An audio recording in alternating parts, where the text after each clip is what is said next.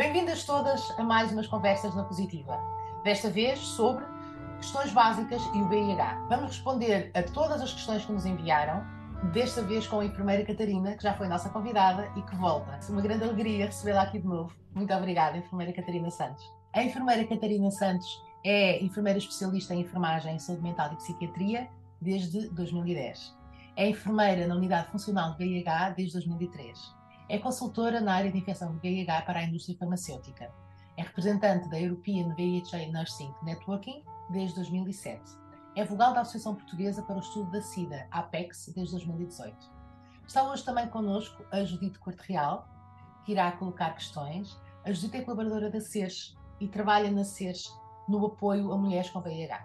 Está também hoje connosco a Isabel Nunes, que é fundadora e presidente da Associação SES. SES é a única associação em Portugal para mulheres infectadas e afetadas pelo VIH. Tem desenvolvido um vasto trabalho em prol da mulher positiva, um trabalho de pares, de ativismo e de prevenção. A CERS acredita que a capacitação no empoderamento da mulher é essencial para reduzir as suas vulnerabilidades garantindo a sua dignidade e o respeito pelos direitos humanos, assim como a sua saúde sexual. Eu sou Raquel Freire, sou cineasta, fui convidada pela Isabel Nunes para estas conversas e vou facilitar esta conversa. Nós iríamos começar com questões que nos foram enviadas uh, por várias mulheres. Já falou e já referiu bastante bem a, a carga viral.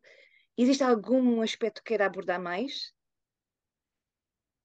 Em relação à, à carga viral, eu o aspecto que eu quero abordar é que hum, a mensagem do indetetável igual a intransmissível é fundamental toda a gente saber.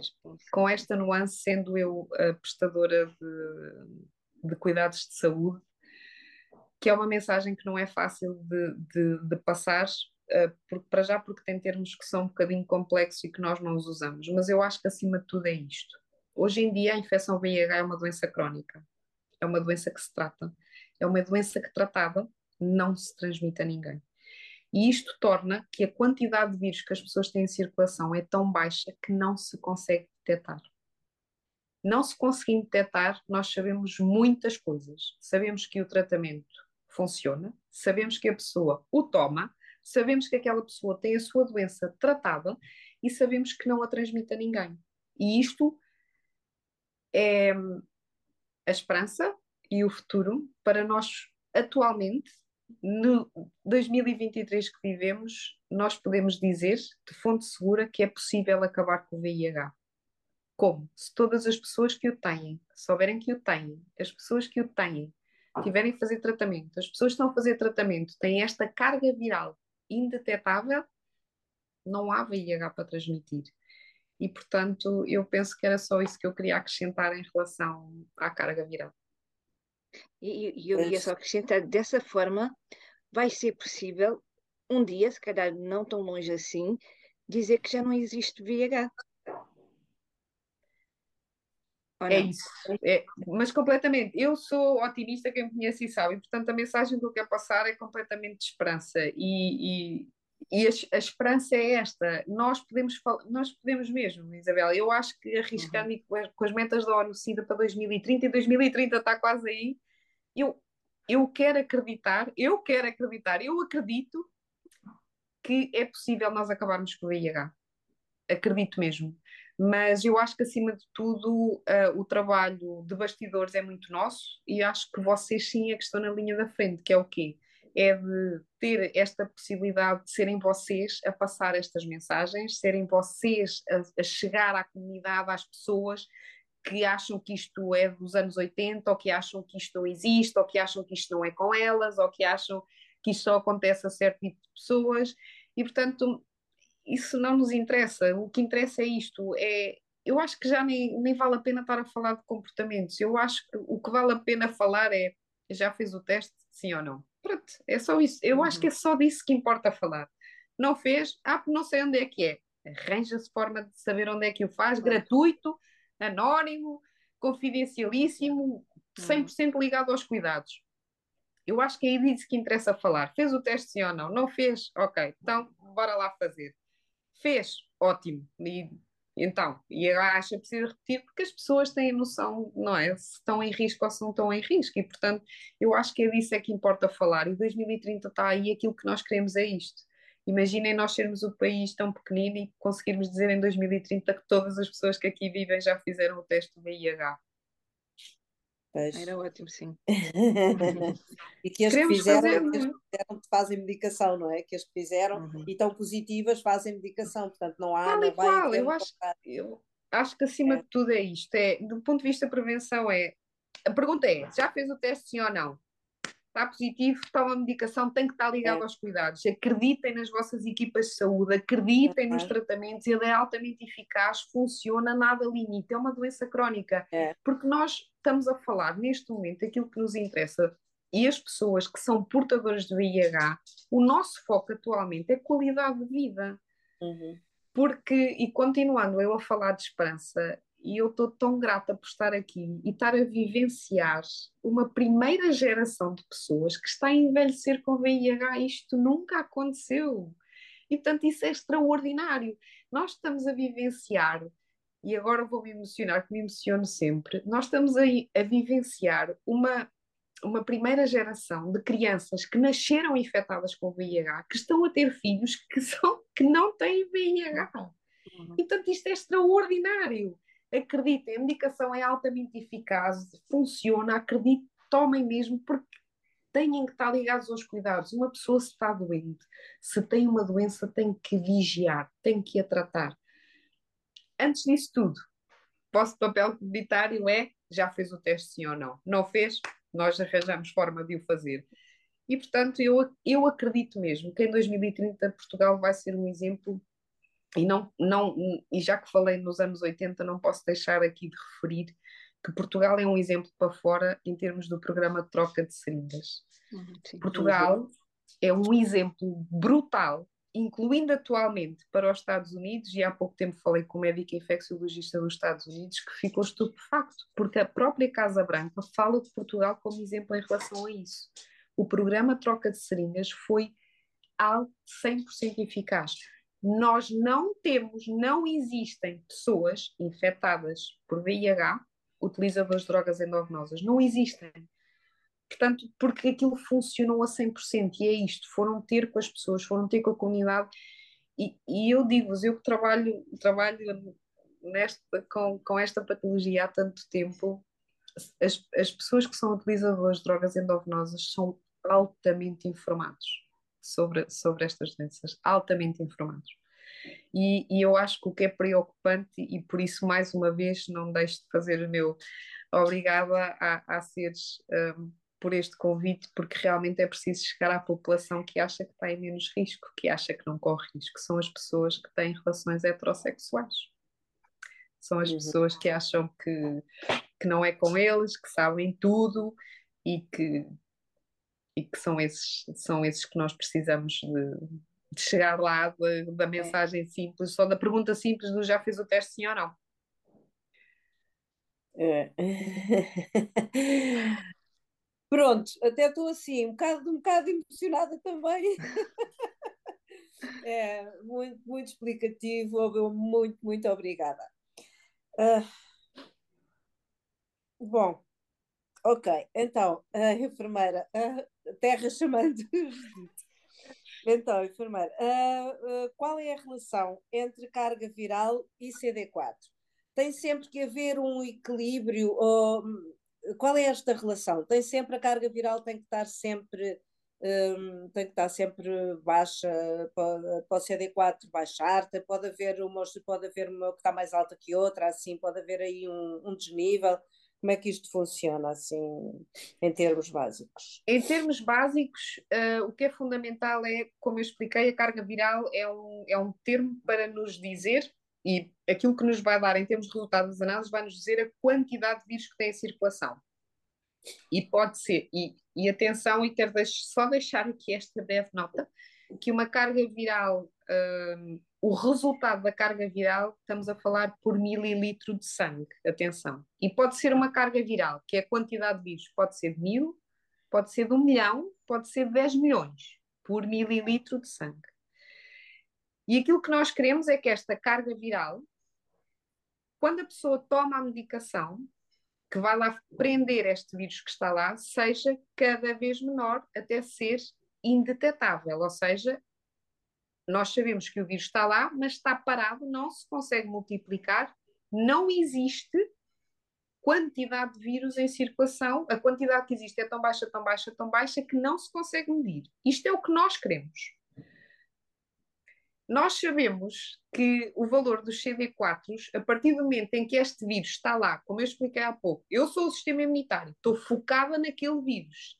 Eu vou ter a ajuda da medicação, que são os guerreiros que vão ajudar. E eu, sistema imunitário, posso respirar fundo e dizer: ufa, ainda bem que alguém me veio ajudar. Deixa lá olhar para o resto e perceber o que é que está aqui mais alguém a passear que não é suposto. Não está, eu, CD4, vou começar a multiplicar-me. Volto para o meu quartel e digo: precisamos de nos multiplicar porque precisamos de ser mais. E é isto que o sistema imunitário faz.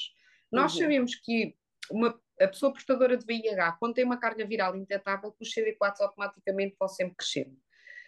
Nós sabemos que há pessoas onde isto cresce rapidamente, sabemos que há pessoas onde isto demora um bocadinho mais tempo e sabemos que há pessoas que estão sempre ali parece que é de grau a degrau, ano a ano. Nós sabemos também que isto é muito frustrante para as pessoas e que as pessoas têm muito interesse em saber como é que estão os CD4. Mas, na realidade, nós, para nós, prestadores de cuidados de saúde, o que nos interessa só saber é a carga viral.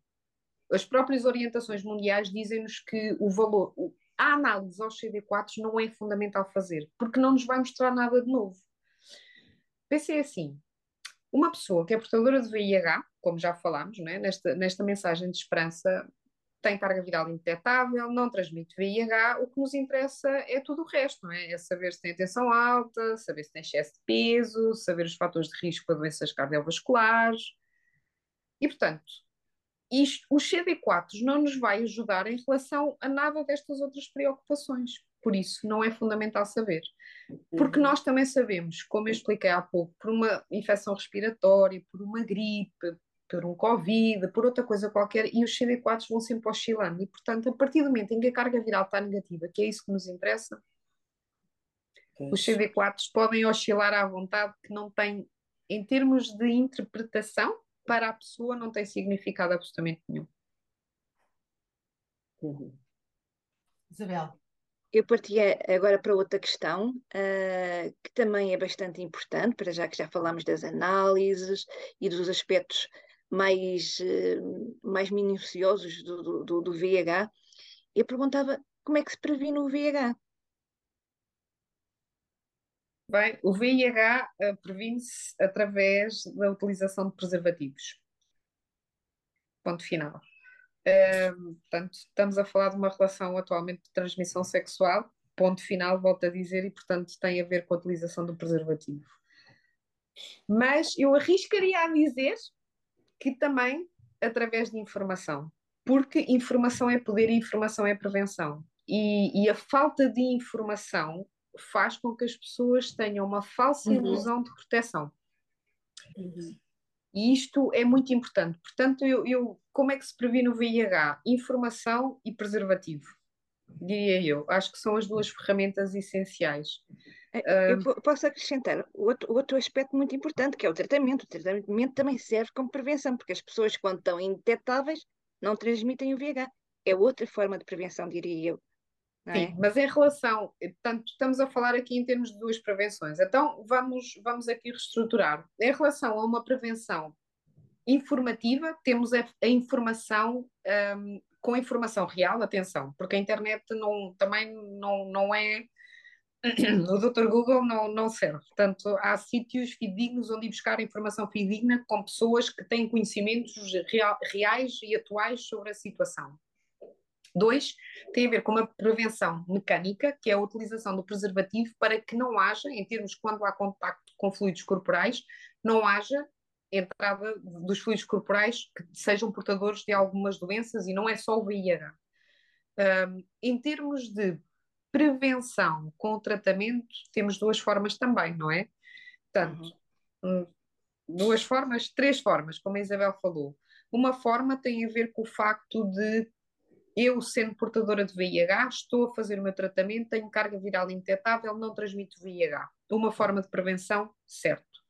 Segunda forma de prevenção com o tratamento tem a ver a chamada profilaxia hum, pós-exposição, ou seja, eu tenho um relacionamento com alguém, os acidentes acontecem, o preservativo rompeu, aconteceu outra situação qualquer, uma pessoa tem até três dias para ir a um serviço de urgência, esteja onde estiver, porque é dada a medicação naquele serviço de urgência e depois deve ir logo, no primeiro dia útil, ter com a equipa de saúde que trata desta parte da infecciologia para avaliar o risco em relação àquela situação.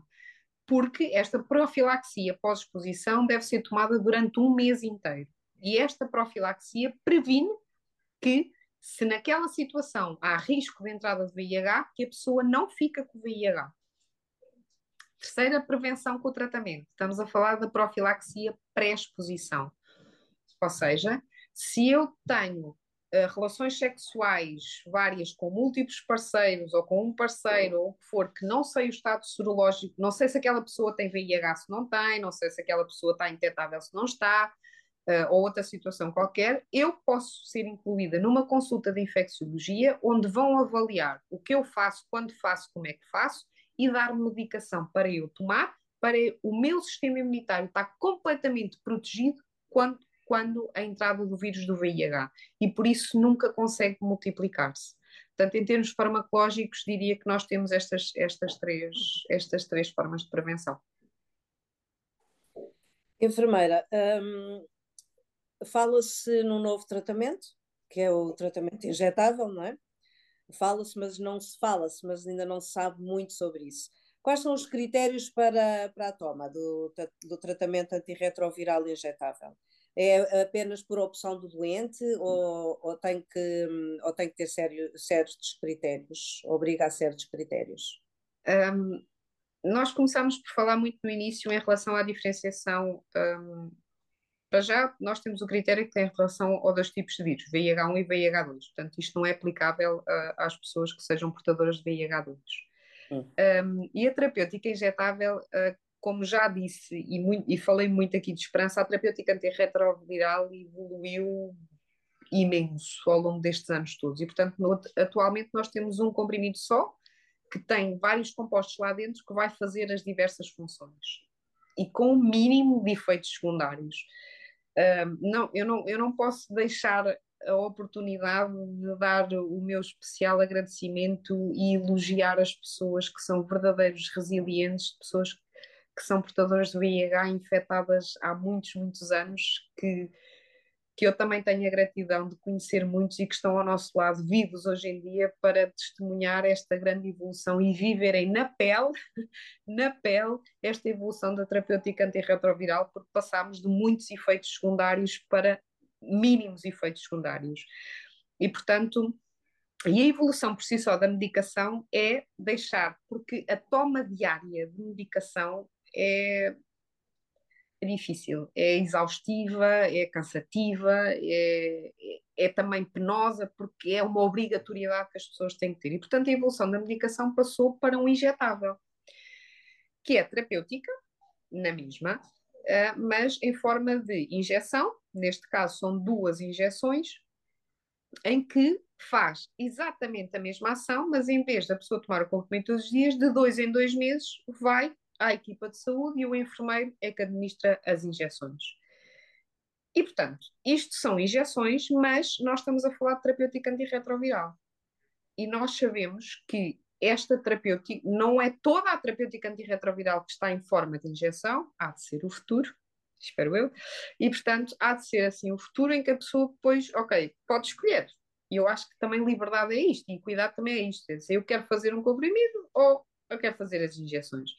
Só que atualmente, no injetável que nós estamos a falar, são duas medicações muito específicas que não é aplicável a toda a gente, mesmo que a própria pessoa queira um, e opte por fazer a injeção, é preciso perceber se o seu próprio vírus, o seu histórico anterior de medicação, portanto, tudo isto, mais as outras doenças que as outras pessoas possam ter, os medicamentos que as pessoas tomam para as outras doenças, se é ou não compatível com, com esta medicação que está em forma de injetável. Portanto, eu também acredito que informação é poder, como já disse, mas um, ter a informação, a própria pessoa que vive com VIH ter a informação para conseguir ter esta negociação com a equipa de saúde é fundamental e, e, acima de tudo tem que ser tudo muito bem esclarecido, não é? Porque, pronto, porque é preciso validar as falhas, é preciso perceber um, em relação a viagens, não é? Porque as pessoas viajam, é preciso perceber tudo isso. Isto, nós que trabalhamos na área, é, é o verdadeiro cuidado holístico, não é? Nós não olhamos só para o vírus, para as análises e para aquilo, nós olhamos para o seu todo, não é? Da pessoa, do trabalho, do seu núcleo familiar, do seu núcleo, tudo isso, e portanto nós, nós temos que olhar para tudo isso e não, não deixando de falar aqui de uma situação que é muito atual, e isso já me deixa um bocadinho mais triste, uh, falando de pouca esperança, que tem a ver com o estigma associado à própria infecção VIH. Uh, ah, e, portanto, isso eu arrisco a dizer e assumo a responsabilidade sobre isso, que pouco evoluiu ou nada, e portanto acho que, que, que, o estigma continua a existir. A própria pessoa que vive com VIH tem muito este autoestigma do porquê eu e agora sente-se menor e, e, quer dizer, e autopune-se por uma situação, não interessa, que está lá e que é tratada, que não a melhora nem piora como pessoa. As pessoas não são o vírus, têm cabeça, braço e pernas e andam aí a passear e portanto, e depois há o estigma que tem muito, está muito associado ao próprio comprimido, não é? Porque as pessoas vêm a tomar, as pessoas vão olhar e vão perguntar, as pessoas vão perceber que eu tenho alguma coisa, e eu acho que a medicação injetável vai ajudar um, neste aspecto, em relação às pessoas que têm este estigma de ir à farmácia, de serem vistas na farmácia, serem vistas, terem que esconder a caixa de comprimido na gaveta das cuecas, né? para ninguém ver das pessoas com quem vivem, acho, acho que o injetável também vai ajudar um bocadinho. Mas, como eu disse, isto não é aplicável a todos e, portanto, tem que ser, acima de tudo, uma tomada de decisão informada e partilhada com a pessoa que vive com VIH e a sua equipa de saúde.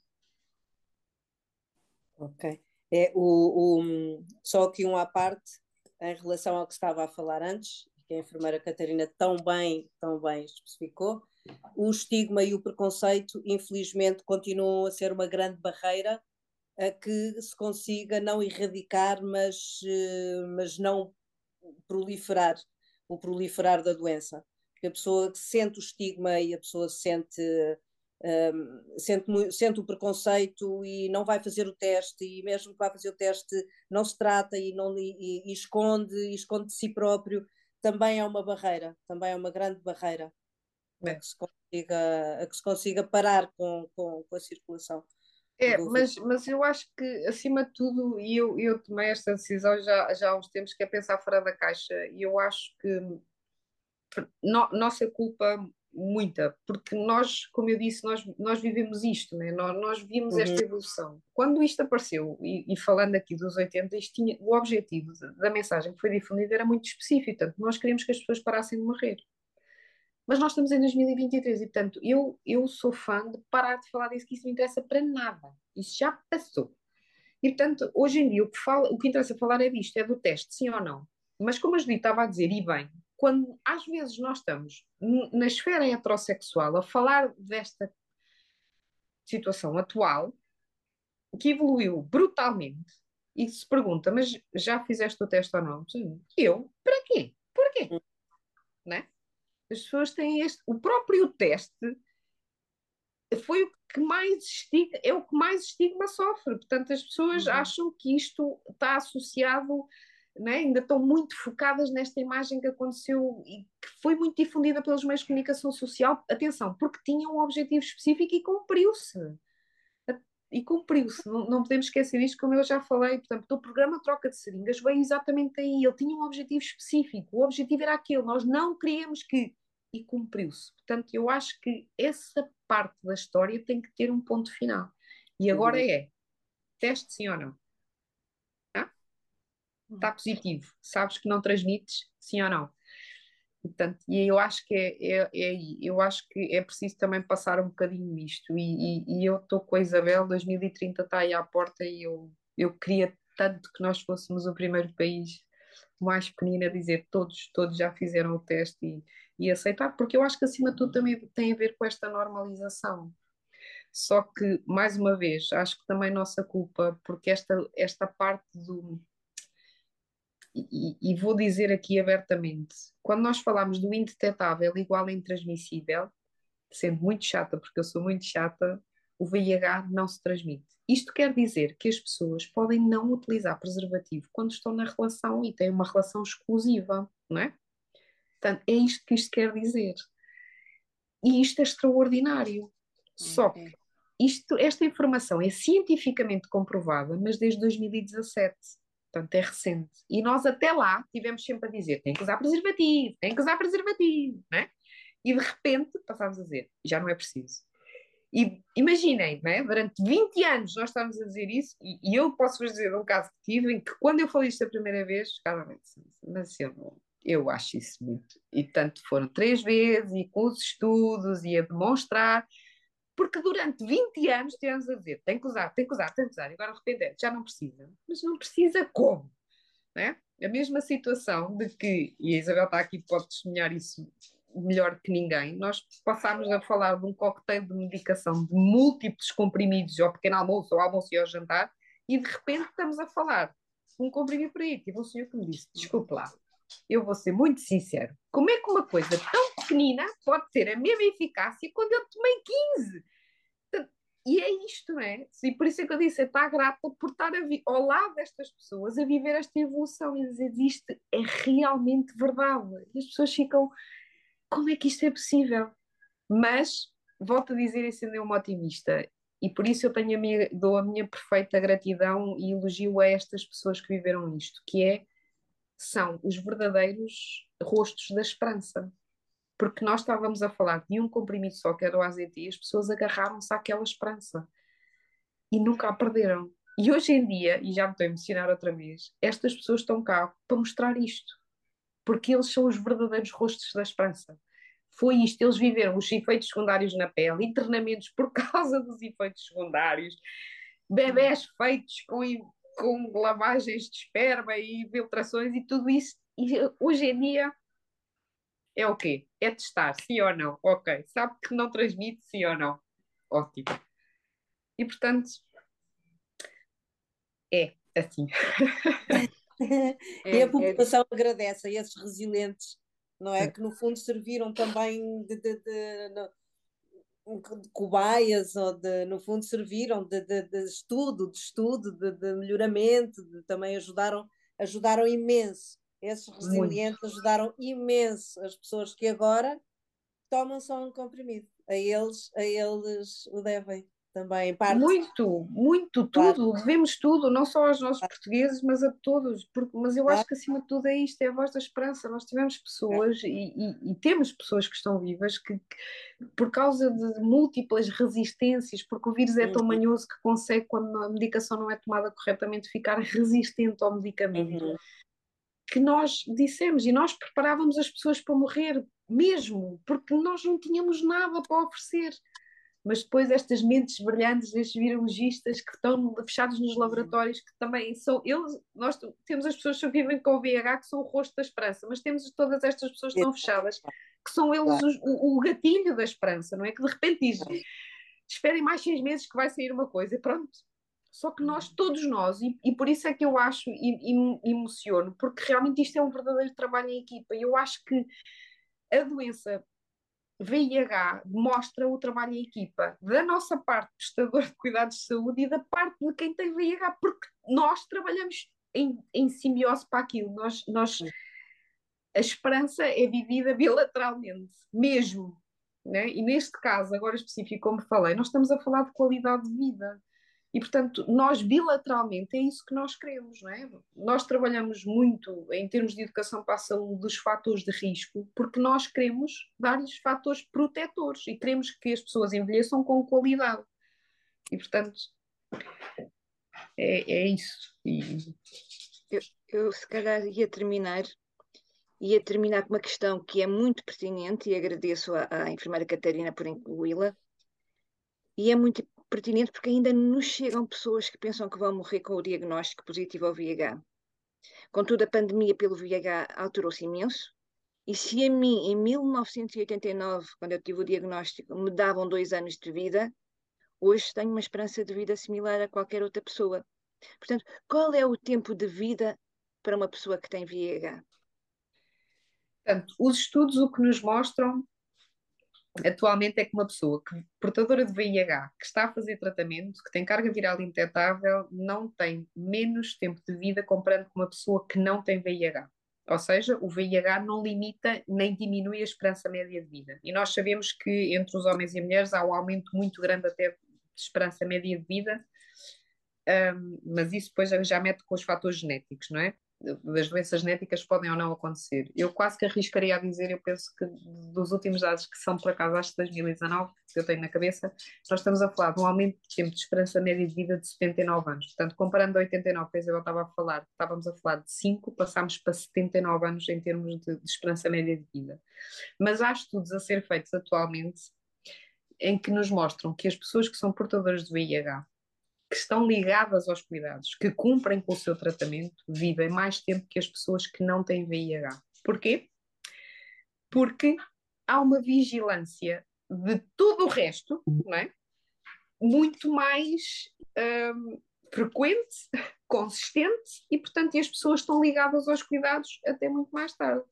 E por isso um, há estes estudos a ser feitos, não referindo que eu penso que a pessoa que vive com VIH mais velha do mundo é portuguesa acho que tem 100 anos, é, é portuguesa, uh, tem, é, e não é seguida connosco, eu penso que é seguida no Hospital Egas Muniz. Mas é, é, tenho a certeza que é a pessoa mais velha do mundo portadora de VIH é portuguesa. Fantástico.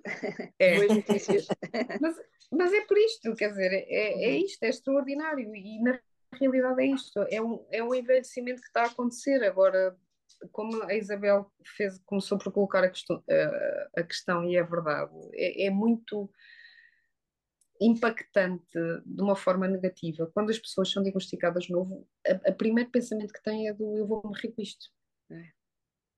Infelizmente ainda é assim. Mas pronto, e por isso, obrigada por, por estes momentos de, de partilha, porque realmente a informação é poder. Mesmo. Eu queria agradecer à nossa convidada. Queria agradecer tudo, uh, a emoção, o carinho, o cuidado uh, com que fala destes temas, um, com que nos sensibiliza também para esta, para esta realidade um, de uma forma tão bonita e com tanta esperança.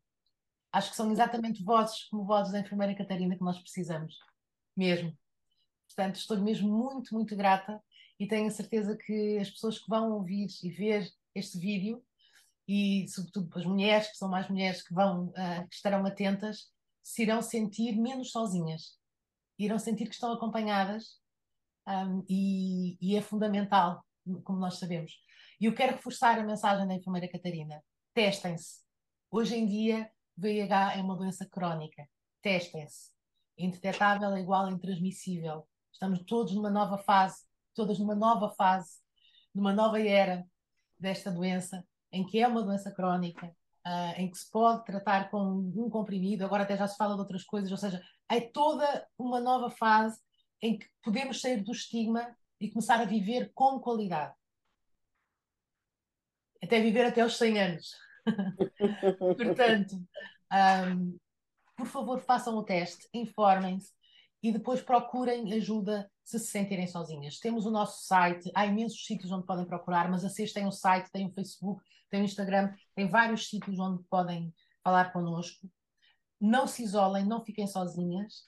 E, e quero agradecer à Judith, à Isabel, uh, e terminar com mais uma vez um agradecimento à enfermeira Catarina. É sempre uh, uma lição uh, ouvi-la mesmo é sempre muito comovente, uh, para além de toda a sabedoria que transmite, é sempre muito comovente. Portanto, estou mesmo muito grata. E queria terminar desejando um bom ano para todas e para todos. Bom ano! Bom ano! Bom ano, bom ano para todas!